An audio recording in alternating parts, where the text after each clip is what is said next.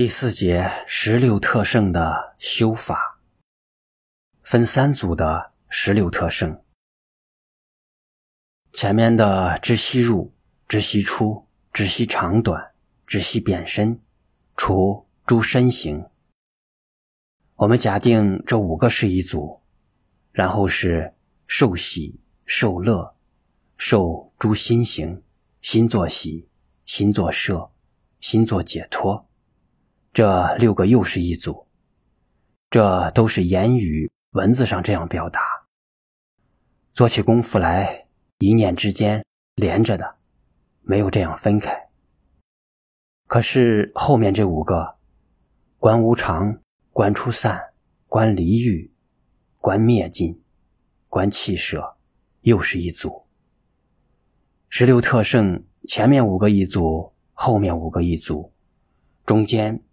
六个一组，后面这一组没有讲唯物或唯心，没有讲与身体四大的关系，也没有讲与心念的关系，都没有提，而是单独成立。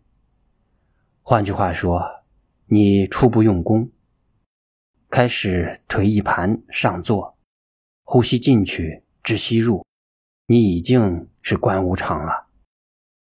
因为念念之间，这个息是靠不住的，来去无常的，所以观无常、观出散、观离欲、观灭尽、观气舍，这是智慧了。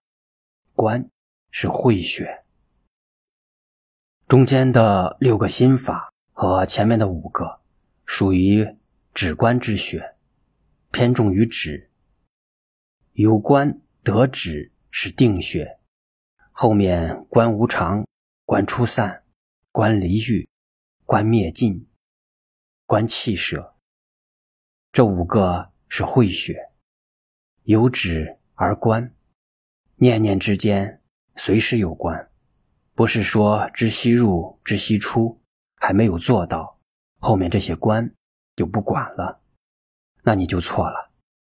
修行第一步求止。于观，当下就是，所以把十六特胜这样分析清楚，大家就容易明白了。为什么要你们修这个十六特胜，走这个路线，做这个功夫呢？因为你不管学佛、修道家、学任何法门，一切修行，就是我常提的见地，也就是理解功夫。也就是定，行愿，也是做人做事，这三个缺一不可。